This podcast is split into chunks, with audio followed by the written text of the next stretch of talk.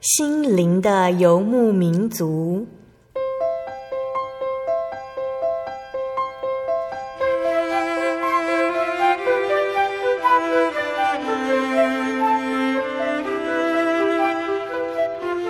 在这个谁都不管谁的后现代社会里，每个人的心灵都是游牧民族。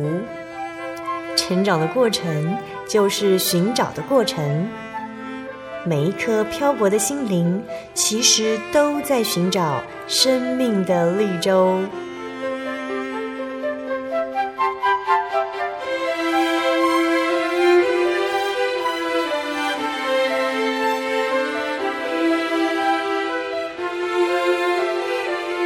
本节目由真耶稣教会台湾总会制作，欢迎收听。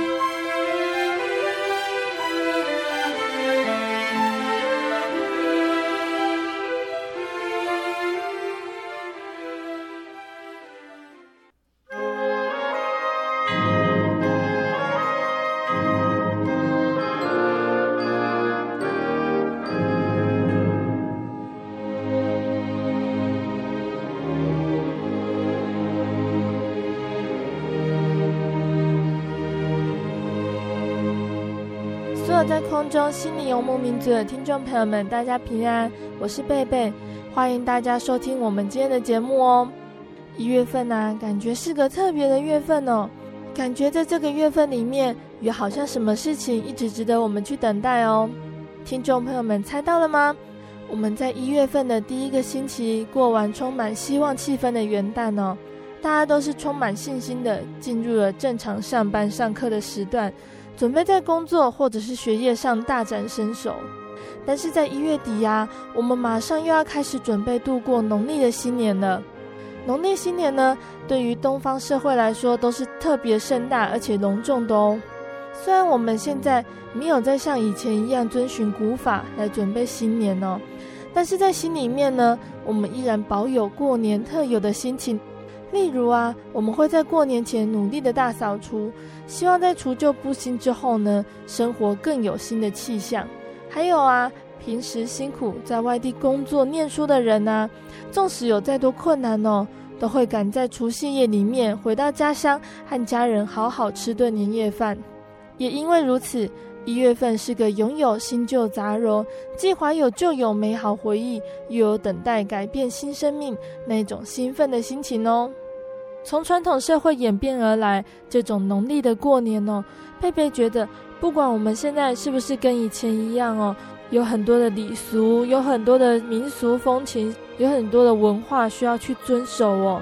但是贝贝觉得，农历的过年总是比元旦更充满着一种浓浓的人情味哦。今天要播出的节目是八百九十六集《小人物悲喜》，全新的你上集。我们访问的是来自于台北大同教会的廖嘉丽弟兄。廖嘉丽弟兄，嘉丽老师哦，他原本不是住在台北的哦。嘉丽老师曾经是地方社会局所关怀的破碎家庭孩子，也曾经是南投县政府登记的一级贫户子弟。从前呢，嘉丽老师是归于魔鬼权势下的浪子。从前，他也曾经是个迷失方向的问题学生。在那个时候，佳丽老师对所有的人事物都非常的不满意。他不满自己的出身，不满自己的家庭，也不满自己朋友的背离，不满自己的生命。这一切愤怒，却在佳丽老师进入大学，开始接触到真耶稣教会的时候，神一一的向他解答，开启了一段全新的人生。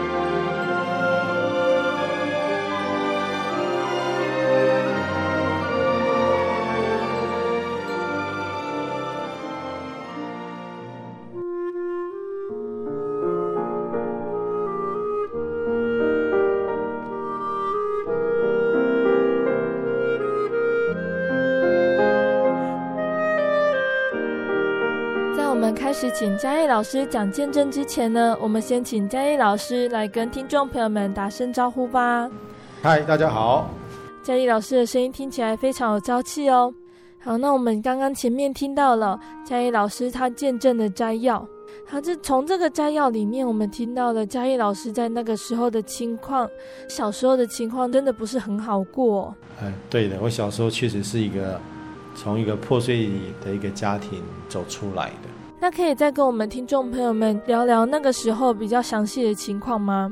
其实当时是在我还年幼的时候，我的妈妈就过世了。那我自己的父亲其实又另组了一个家庭，嗯，那对我们这边的这个家庭，原先的这个家庭，事实上是可能是比较疏远的。嗯，那后来是我的阿妈把我接过去这个他自己的家里住。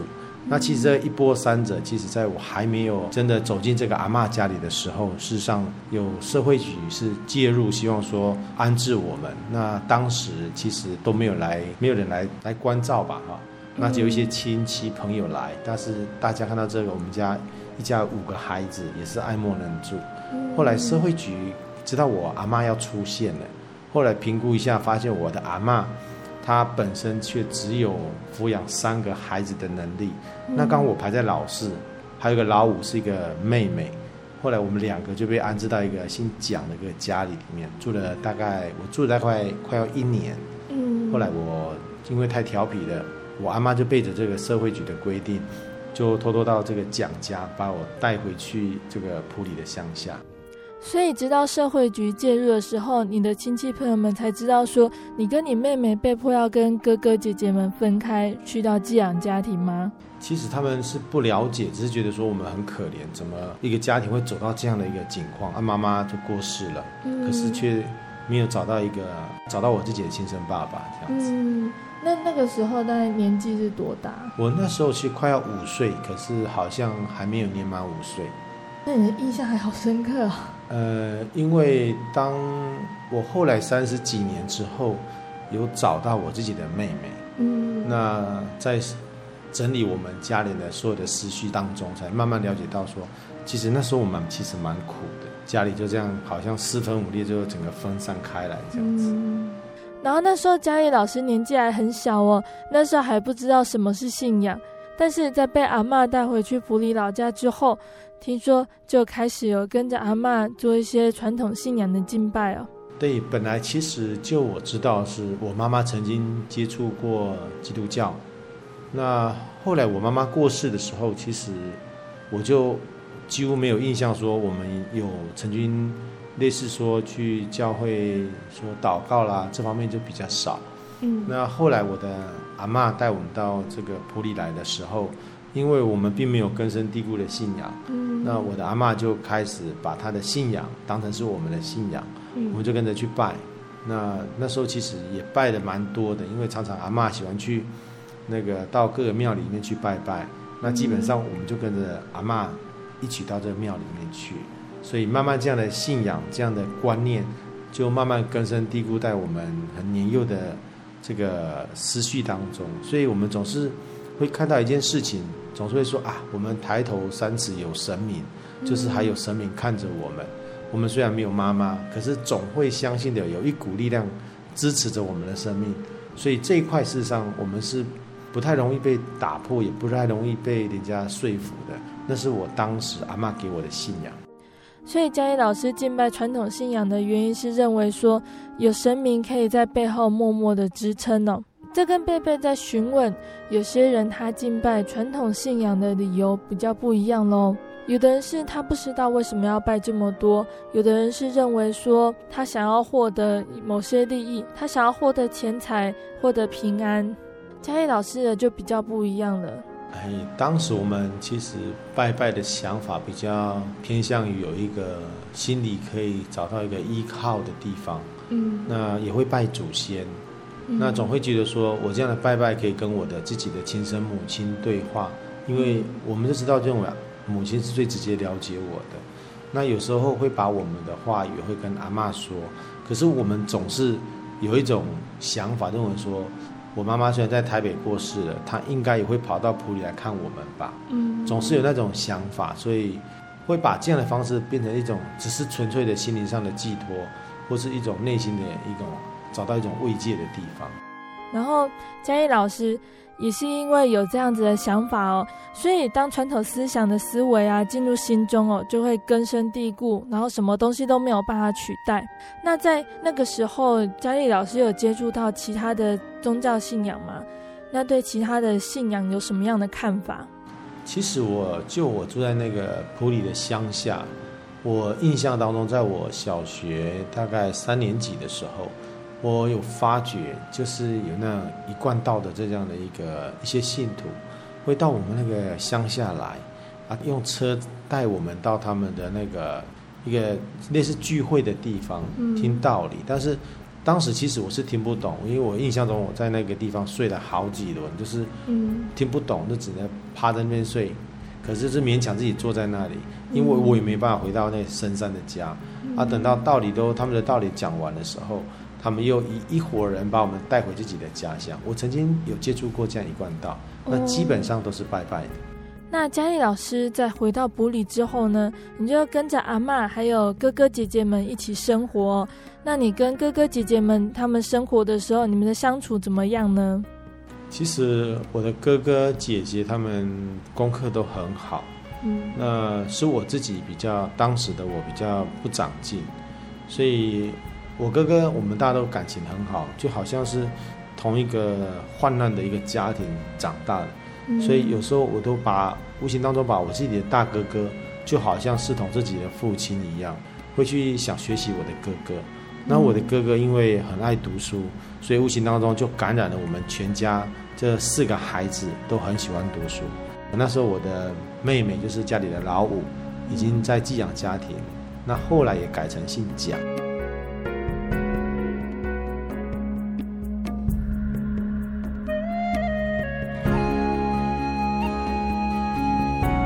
嘉义老师和阿嬷还有哥哥姐姐们一起生活，应该是辛苦些，但是感觉很团结，也很融洽哦。那嘉义老师到国中的时候，怎么会变得不爱读书了呢？其实我小时候功课也没有说很糟糕了，但是我到了国中的时候，其实我的奶奶就开始身体就每况愈下，那我的哥哥姐姐都分别到台中去读读书了。嗯，那哥哥就一个读台中一中，一个台中二中，那姐姐就读台中女中。当时他们的成绩事实上都算很好，也没有钱可以补习。嗯，那但是我在国中一年级的时候，我的奶奶就身体不好，后来就被接到台北去做看这样照顾。那是，嗯，听说是我爸爸出钱的，还有他们的兄弟出钱的。那我就变成在普里乡下就只有一个人过活，所以我记得。我在国中的时候，其实就是我整个人生走偏差的开始。那在我国一下学期开始，就几乎是人生走的样哦。考试也不想检讨，啊、呃，上课会迟到，啊，会跟老师顶嘴。那是我国一下的时候。到了国二的时候，这个整个行为就好像，嗯、整个好像脱了轨的火车，啊，就常常会跟人家产生很多的争执。那时候其实我总觉得。一个没有母亲的孩子，可能是要靠自己走过来。那在打架的时候，都出拳都特别的凶，因为我都觉得说，别人家孩子如果没有打伤了，他还有爸爸妈妈可以看着他。可是至于我呢，我没有爸爸妈妈可以看着我，所以其实当时的我其实是一个很暴力，而且是不太能够被说教的一个孩子。嗯，所以我跟在我们学校里面，其实。我跟我的任课老师几乎是都处不来的，跟我的导师更是如此。国中哦，差不多也是小孩子哦，他开始了解了一些事情，开始去学习认识自己，还有自我定位的时候哦。嘉义老师那个时候，家中的哥哥姐姐们都出去念书了，阿妈也不在家了，没有人可以跟他聊一聊，一个人很难，也不懂得要怎么去面对，开始认识自己的家庭和别人家不一样的地方。我是觉得说，其实当下虽然没有辅导老师的介入，那我也不懂得去找资源。虽然教育可能要负一些责任，可是我觉得我个人在整个家庭当中，事实上所造就我的这样子，我本身也应该为自己的行为负一些责任的。嗯，这是我整个这样想过来。可是也是因为有那一段不光彩的一个过往，至今我信耶稣的，我觉得那是一种。感谢神的荣耀的地方。那嘉义老师哦，从国中啊开始不喜欢念书，还有跟人家打架，这个情形延续多久呢？其实我到了国中二年级，胆子比较大一点。到了国三的时候，其实就胆识就越来越大了。嗯，其实我的哥哥都很担心我的课业，可是我对我的科友却毫无在乎，因为我觉得这些课业可能对我当时的我好像没有什么意义。我其实考好了，也没有人鼓励我；我考坏了，也并没有影响到我的生活。我觉得那时候的我，总觉得说活在自己快乐是最重要的。那到了国三的时候，其实考高中，我是连一所学校都没有考上。嗯，我哥哥考了分数就可以上台中一中嘛，分数其实是蛮高的。对，我姐姐也是一样。嗯，可是那时候我去考高中的时候，我分数大概只有他们的一半。嗯，那当时的我其实。我也曾经想去学这个技职的学校，去学一些汽修科啦。是像高职或五专这一类学校吗？对，其实那时候我自己给自己知道自己的能力在哪里，我的公益课啊，还有我的一些劳作的课程，都可以得到很高很高的分数。嗯，老师也常常鼓励我，尤其在任课老师这方面鼓励我的劳作，我的。一些创作的东西，其实我在那个地方是有得到一点点的信心，嗯、所以当时国中一毕业的时候，我是在人家的招生当中，我要去已经去报考，也去把我的学生证、我的毕业证书都缴到了，要做钣金啊，汽车钣金、嗯、那一块，其实也都也都缴了。可是后来我的哥哥认为说，哎，他们都将来要读大学，所以他也强迫我说，啊，你不要去读那个东西啦，你跟我一样，将来考大学。所以后来哦，因为哥哥的要求，那哥哥啊，除了帮你设想未来之外哦，他还有帮你想的哪些方法呢？那后来我得知到是我的哥哥让我很感动，他就去我爸爸另组的这个家庭，拜托我爸爸能够把我这个不太长进的弟弟，能够融入他们的家庭，嗯，跟他们一起来过生活。嗯，其实就我所知道的，哦我的父亲当时并没有答应，也没有回应。嗯，但是我知道我的哥哥苦苦的求，他认为说，他们这么多的兄弟姐妹，大概我是最有可能变成一个社会上负担的人。嗯，而且我又胆识很大，啊，很敢做一些人家不敢做的事。嗯，所以我的哥哥就一直求我爸爸，把我这个弟弟能够收到他们家去。嗯，那一问三问之后，后来我爸爸心软了，他们可能有开自己的家庭会议，就愿意把我这样一个孩子再融入他们的家庭。这是在我生命当中第一次，呃，跟我爸爸的家庭有这么近距离的接触。其实我也过得有一点战战兢兢，因为毕竟是不习惯的新环境。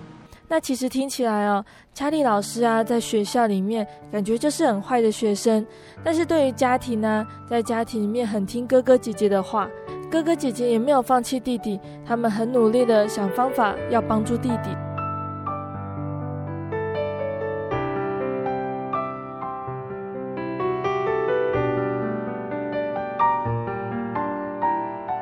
其实当时的我，在。听我哥哥的劝说之下，我的大哥、我的二哥、我的姐姐，都希望能够把我安顿在这个家庭里面。嗯，那本来我是有百般的不愿意，但是后来我觉得，好像他们这样是对我好的。嗯，我也没有加以分析。后来我想说，那就应该住到里面去。后来就跟他们一起住。那住的时候，其实我的父亲认为说，我这个孩子，怎么哥哥姐姐这么的优秀？啊，怎么他的弟弟考的分数不到他哥哥的一半？嗯，后来就帮我找了一些学校让我去考。我找了台北县市，我爸爸那时候住台北三峡，他找了一些学校让我去考。其实我一开始都认为说，我就是要读这个钣金的学校，我可怎么可能考高中呢？嗯，所以去考了，包含了慈修啦、东山啦，还有一些他们认为还不错的学校。我都是那种比较嬉皮的方式，就是无所谓啊，去考。嗯。后来我每家考都落榜，我才警觉到说，其实我再这样下去的话，可能就没有办法读这高中了。嗯。而且高职那时候也是要考试，所以后来我就想说，诶，应该要好好读书的时候吧，好像这个节骨眼上，我不为自己争取一些东西，大概就没机会了。后来他们在新北市找一家中华中学，其实我就去考了。嗯，去考的时候，因为他的考试比较慢，他就希望我们再隔了两三个礼拜再去考试。嗯，那我在这两三个礼拜当中，我真的是卯起劲来考，嗯，就是准备啊，该背的背，该写的写，该算的算这样子。哇，结果考进去的时候，我竟然是很高分的考进去那个那所学校的一个普通科。那后来我就在这个学校里面读到毕业。那在这个学校当中，其实我发生了很多不太愉快，而且是一个我觉得是人生丑陋的一面的一些事情。其实嘉丽老师听起来是很有想法的哦，不会像是人家说不会念书他就不要念了。嘉丽老师自己还会去想一下未来，说这样子好像不行，好像这样子到后来什么事情都不能做。有的学生哦不会这样子想，他当下在学校里面觉得好像不是念书的料。他就不想念了，以后也不想管这么多。嘉丽老师有想过是什么原因促使你这样子想吗？我是受到我哥哥姐姐的影响。嗯，我总是觉得说，我小学的成绩也很好啊，那只是我不想念。但是当我真的想要念的时候，我应该也不是泛泛之辈，有那种自以为是的想法。嗯，可是也一再印证说，其实只要努力，都会有一些分数。嗯。可是当我考进去这学校的时候，虽然是分数是高的，可是进去的时候发现其实读书也没有什么，反正就是要读书就有分数这样。嗯，所以在高中的那是考试，其实我是觉得过关就好。我认为说我既然有本事考到这个学校来，那考进来分数又这么高，我相信我只要肯读书，这些孩子应该可以考得还不错。就是老师硬要把学生留到读高一、高二，把他留级，也应该留不到我。所以其实的，那时候的我就觉得读起书来是很轻松的。嗯，那我觉得那时候的我实际上是错的。我常常喜欢跟同学们就跑到了板桥的一些不良的场所。嗯，那当时的我本来是一几贫户啊。嗯，那么来到我父亲的家里的时候，其实我父亲家里这个妈妈她就会固定拿零用钱给我。嗯，那这些零用钱对我来讲变成我没有什么匮乏。我常常会把这钱存起来，可是我觉得哈、哦，有了钱对我来讲好像不是一件好事情。嗯，那时候我都会把拿这些钱存到一个程度，就跟同学一邀呢，就到地下舞厅去跳舞这样子。嗯，那我觉得当时的我浪费很多的时间，可是其实，在高中阶段，其实我也应该说是做尽了一些嗯高中学生没有做，可是我却都去参与去做的一件事情。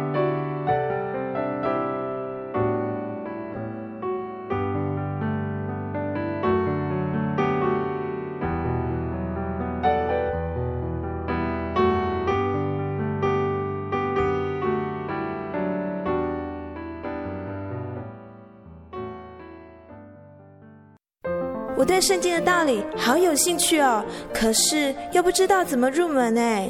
你可以参加圣经函授课程啊！真的啊？那怎么报名？只要写下姓名、电话、地址，寄到台中邮政六十六至二十一号信箱，很快的，你就会收到第一课的课程了。赶快去寄吧。嗯。圣经函授课程能循序渐进的引导您更了解耶稣基督的福音。得到生命的滋润和来自信仰的力量。本课程完全免费，欢迎来信台中邮政六十六支二十一号信箱，请注明参加函授课程。愿神祝福您。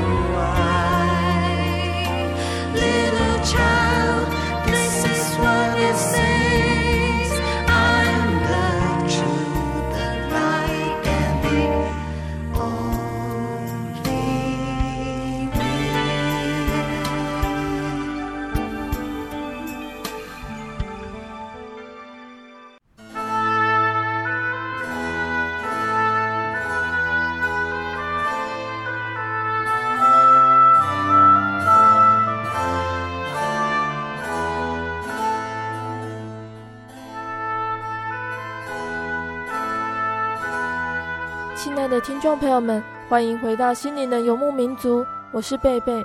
今天播出的节目是八百九十六集《小人物悲喜》，全新的你上集。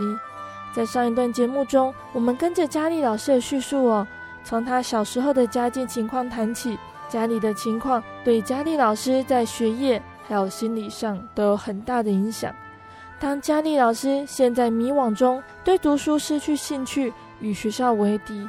无所忌惮、任意妄为的坏脾气中，这样子的一个学生，主耶稣要如何的来带领他呢？主耶稣要如何改变佳丽老师充满愤怒、暴力的心呢？我们继续来聆听佳丽老师的见证，听众朋友们千万别错过喽！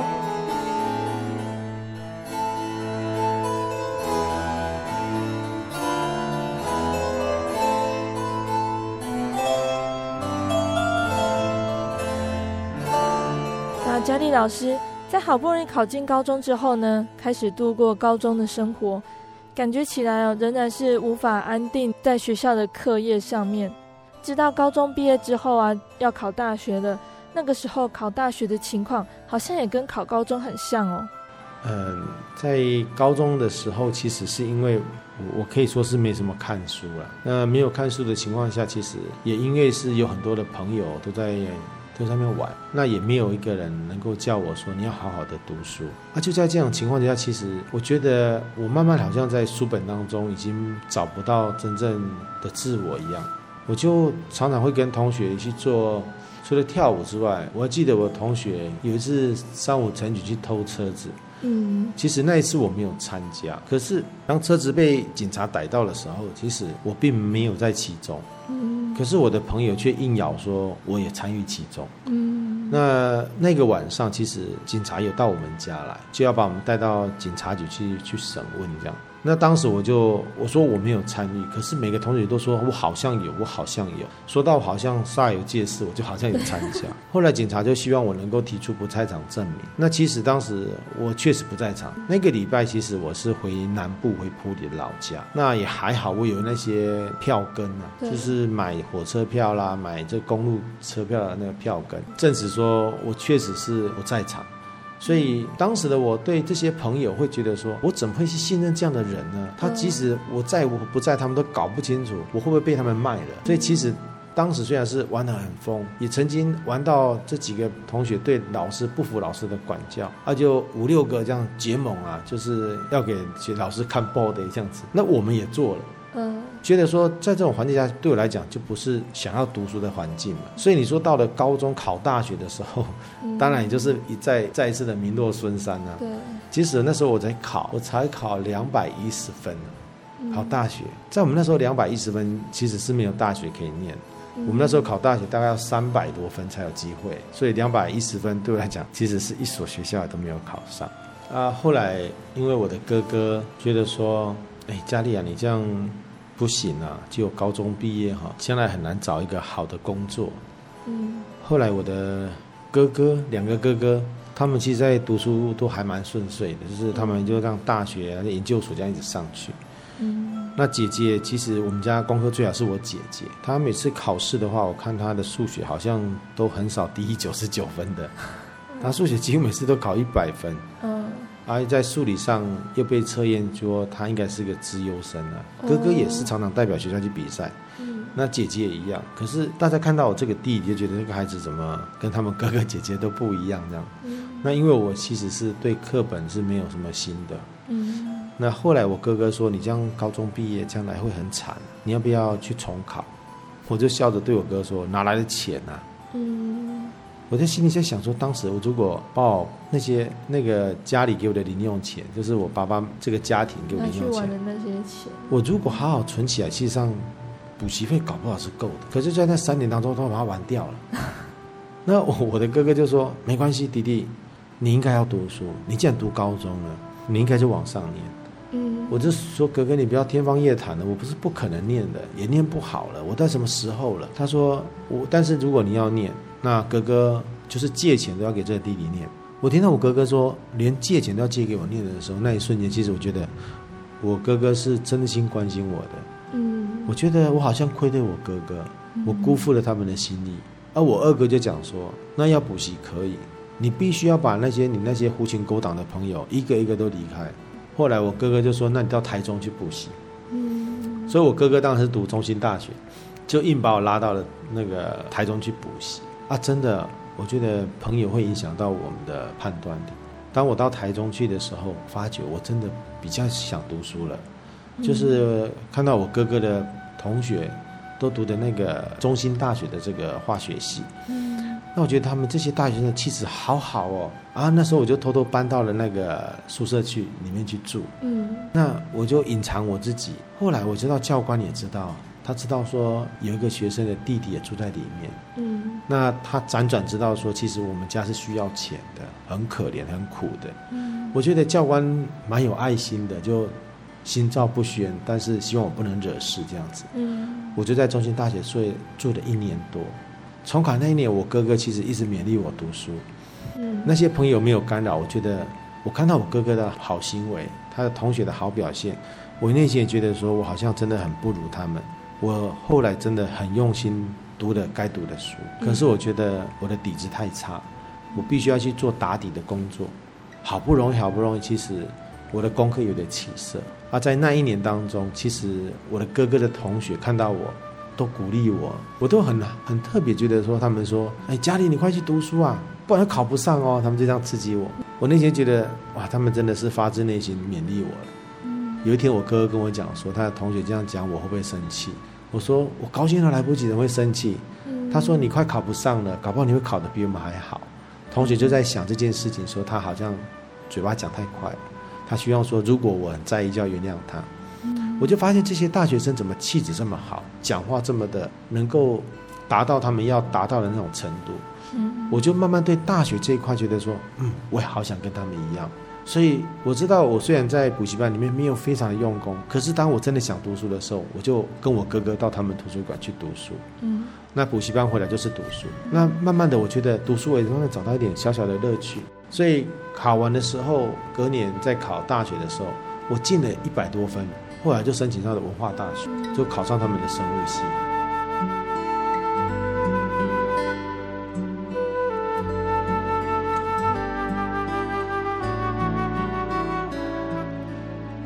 老师其实，在中兴大学念书的时候哦，因为他选择坦然面对自己，他知道他自己的成绩一直都比不上哥哥姐姐。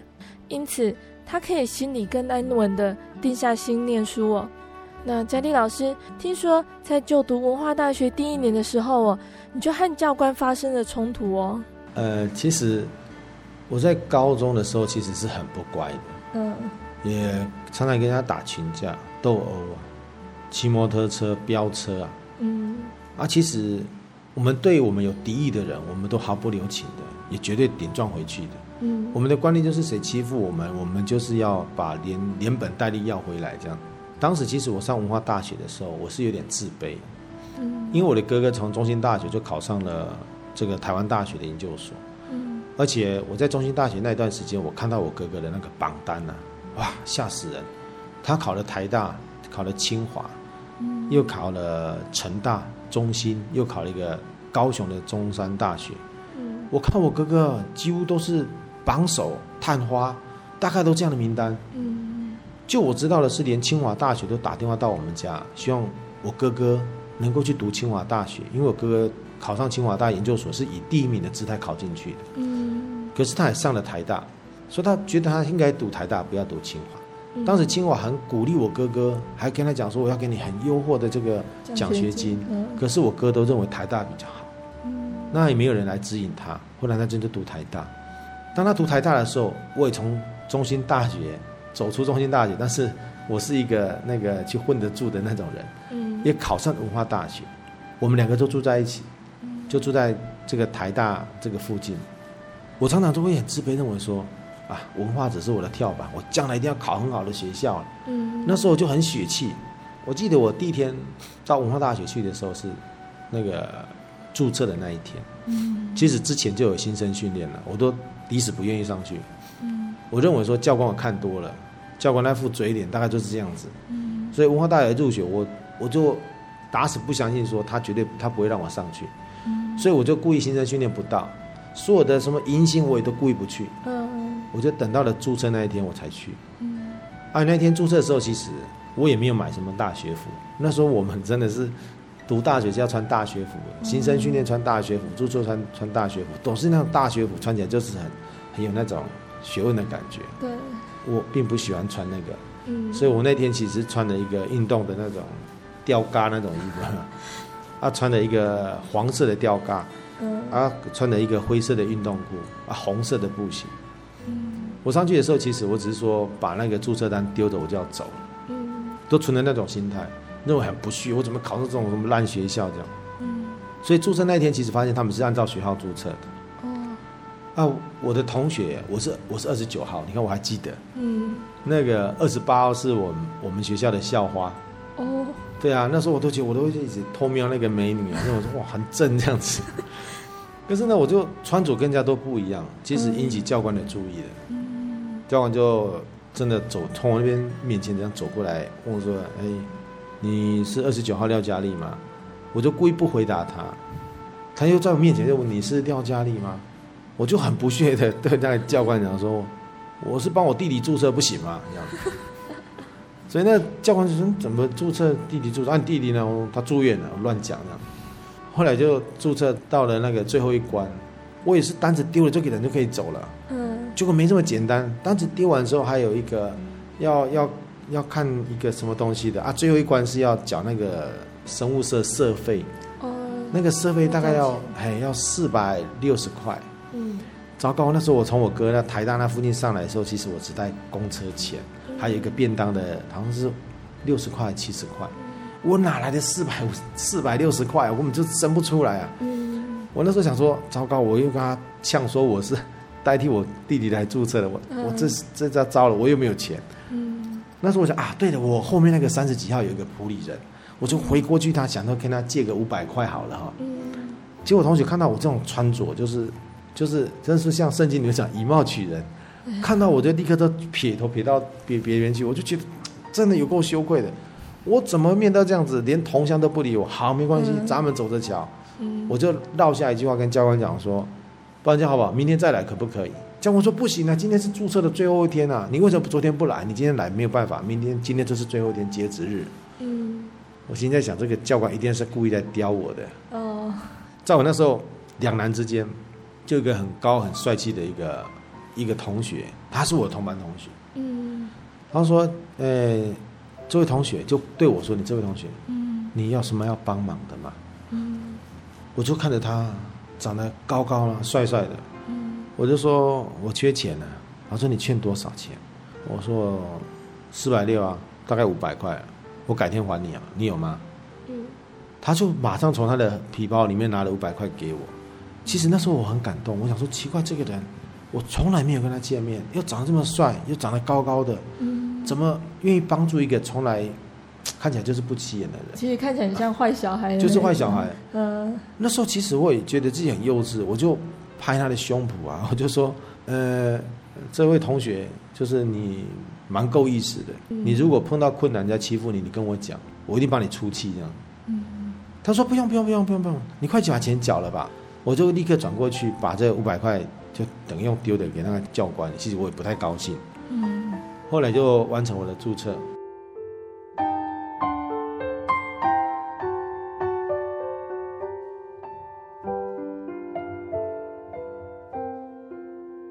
啊，注册完之后，我就一直记得曾经有一个长得帅帅高高的帮助过我。嗯那我后来找了四十块，我也没有给他，我就放我口袋。我想说五百块比较好算，也就跟他点个头谢谢。我自己记得他的脸孔，说改天谁欺负你，我就是一定要保护你到底这样。嗯，因为我又回到台北了，我的朋友都在台北。后来开学的时候，我发现同学对我这个人哈，一直都是打一个负面的分数。嗯我的同班同学都一样。嗯我发现，在做实验的时候，没人愿意跟我同一组。一样是这个高高帅帅的这个同学，他伸出援手，嗯他就说：“老师，如果人家不愿意跟他同一组，那我们这组可以拆的，我跟他同一组可以吗？”老师看到我的穿着那种不太正经的样子，就是说：“你就要考虑清楚啊，你要自己负责。”老师很紧张，老师很担心说我会我会欺负他那样。后来那个同学就很乐意帮我忙，嗯在做实验当中，他才说他是个基督徒那样。嗯，我说你是个基督徒，他说对呀、啊，原来那时候他在外教会受洗，他是我们真耶稣教会的一个慕道者。嗯，其实我那时候才知道说，哦，原来你是一个真耶稣教会的慕道者。那时候的我其实对他就产生了一种好奇，就是怎么会有这样的愿意帮助别人的人？嗯，而且最恐怖的是，我那时候还没有五百块可以还他。对啊，这是让我觉得，也是我第一次接触到真耶稣教会的我的第一步。那就是因为这个同学这样子愿意帮助你，所以给佳丽老师对真耶稣教会一个好的印象吗？哎，是，我觉得他真的是让我对真耶稣教会的第一个好印象。真的是很感谢神哦。如果是一般人呢、啊，就会觉得很幸运哦，在这个时候有同学愿意出面来帮助你。因为看起来如果是坏学生哦，大家都会很担心说会不会惹到麻烦。而且佳丽老师哦，虽然在就学这几年呢，感觉还是生活很辛苦哦，但是在上了大学之后呢，你的人生好像就有一个转捩点一样。对啊，其实我觉得人都以貌取人。嗯。那在我那时候其实是落魄的时候。嗯。那我觉得这一辈子当中，我等于有一部分要感谢我的父亲。嗯。因为他知道我的个性是属于这一种的。嗯。所以上大学的时候，他就把我的经济都停下来了。嗯。任何资源都没有再给我。当时的我其实对他有很多的不谅解。嗯。可是现在想起来，我觉得那时候他其实在我人生当中，他做对的唯一的一件事，就是他把我的经济停下来。嗯。所以我开始会去省思，每一分钱事实上，因为都是从自己赚来的。那那时候的政府其实，我也让我很讶异，就是他规定说，如果家里有两个人读大学以上，就不能申请助学贷款。嗯。那我家里有三个大学，连我就四个大学。那我姐姐读师大，但师范体系他们好像有很多可以补助的。嗯。那将来就有一个安定的职业。那我就铁定就是没有办法申请助学贷款。所以其实我就拼命的要把自己活下来。我一直就找家教，找补习班，去把自己能够平常能够赚的钱尽量赚到。寒暑假的时候，其实我也没有闲着，我就跑去打那种扛水泥的工作。嗯。就是水泥工了，那很辛苦，很辛苦。嗯，他也做过木屋的木工，因为那个老板就是我的堂哥。哦，他知道我这个弟弟啊，事实上蛮坏的，可是他觉得他需要帮助我们，所以我觉得我在这边也要感谢我堂哥，就是当时我只是一个工读生，可他知道我需要这笔钱，他总是用师傅的钱跟我来算我的薪水，嗯，让我在注册多有余的，就是。我哥哥背后帮助我的，堂哥背后帮助我的。嗯，那其实我开始到教会来，也是因为这位曾经帮助我这个长得帅帅的这个弟兄。他每逢中午的时候，因为吃饭我都是一个人，没有人会陪我，我也没有真正知心的朋友，因为人家看到我就会很害怕。对。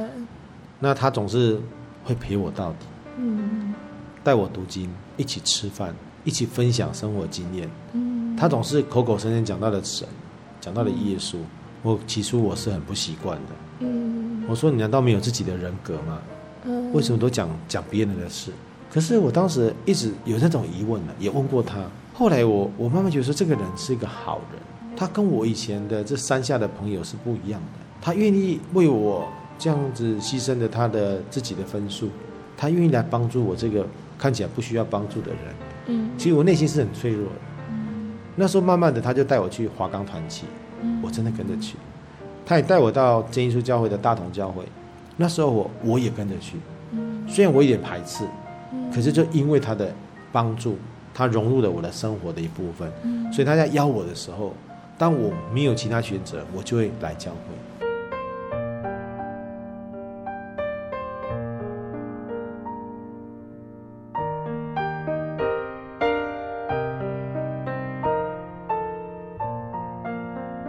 亲爱的听众朋友们，佳丽老师的见证，因为时间的关系哦，要先在这里告一个段落喽。贝贝在访问佳丽老师的时候，听到佳丽老师很详细的描述她小时候的情形哦。我们都知道，要走过这样子的人生，真的是很辛苦哦。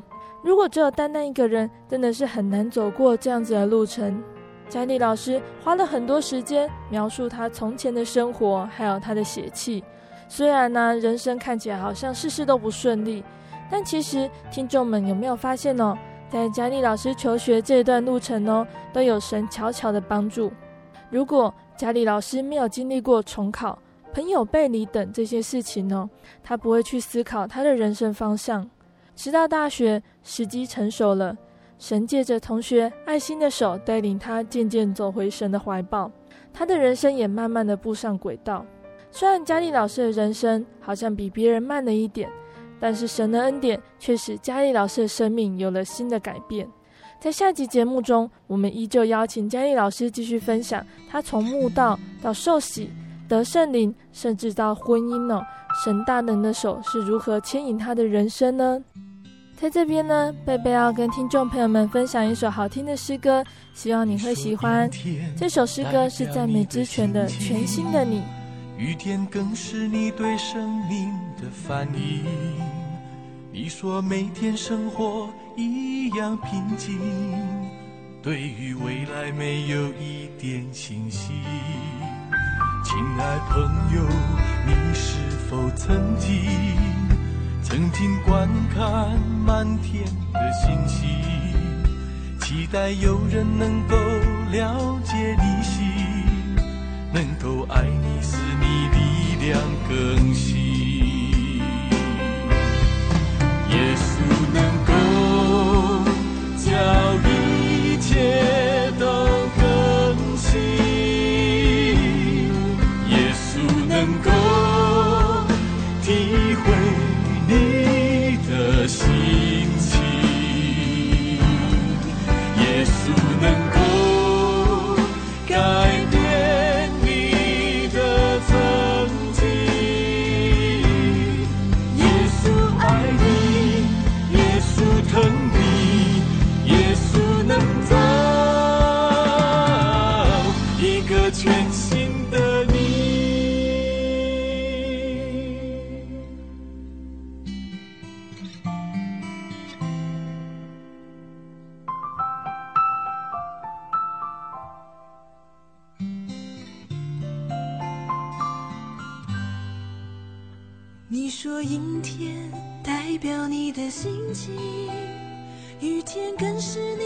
生命的反应。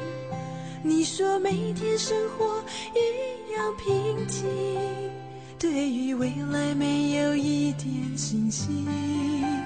亲爱朋友，你是否曾经曾经观看满天的星星，期待有人能够了解你心，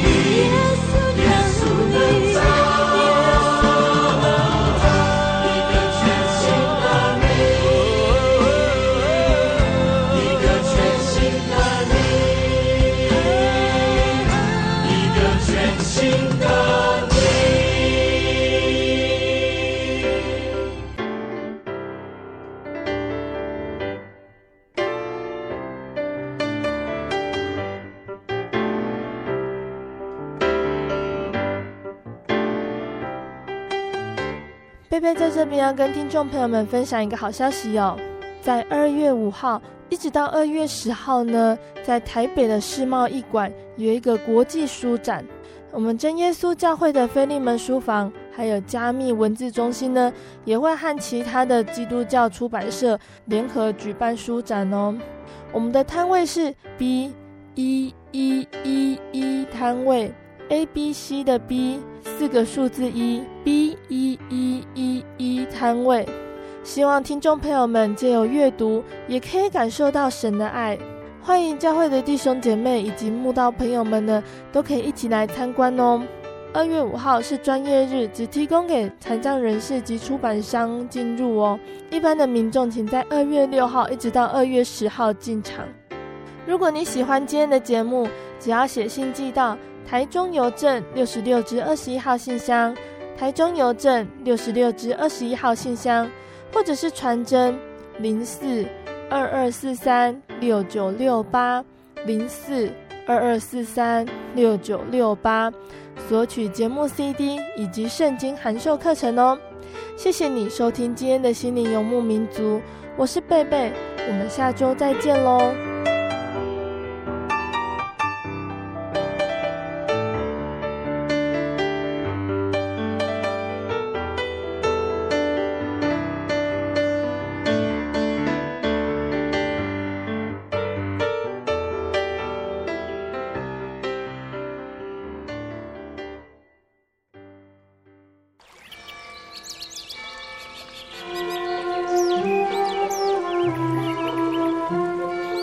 在这个地方，您可以找到生命的平安。在这个地方，喜乐就像泉水一样源源不绝。真耶稣教会总是敞开大门，欢迎您的加入。耶稣的爱是你我都可以享有的。真耶稣教会，台中邮政六十六至二十一信箱。欢迎来信，愿您平安。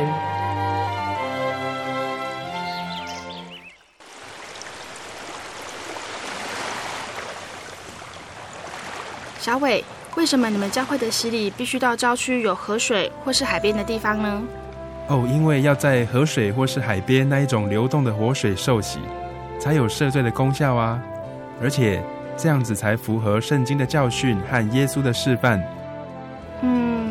可是洗礼不就是你们基督教会入教的仪式吗？哦，不是的，它不只是仪式，每个人都必须要悔改，信靠耶稣，并且奉主耶稣的名全身受洗，这样才能够有功效的重生哦，并且能够和神重新和好。哦，既然活水洗礼是跟每个人都有关系的，那我希望能够有更多的认识。好啊，你可以到你家附近的真耶稣教会。更深入的查考这方面的道理哦。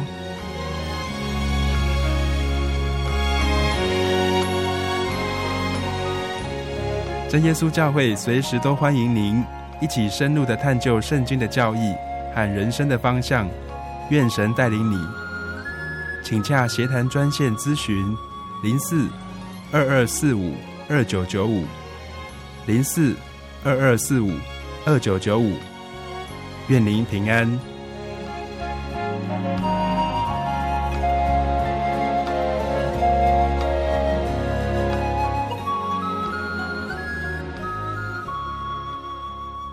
主导文：我们在天上的父，愿人都尊你的名为圣。愿你的国降临。愿你的旨意行在地上，如同行在天上。我们日用的饮食，今日赐给我们，免我们的债，如同我们免了人的债，不叫我们遇见试探，救我们脱离凶恶，因为国度、权柄、荣耀，全是你的，直到永远。阿门。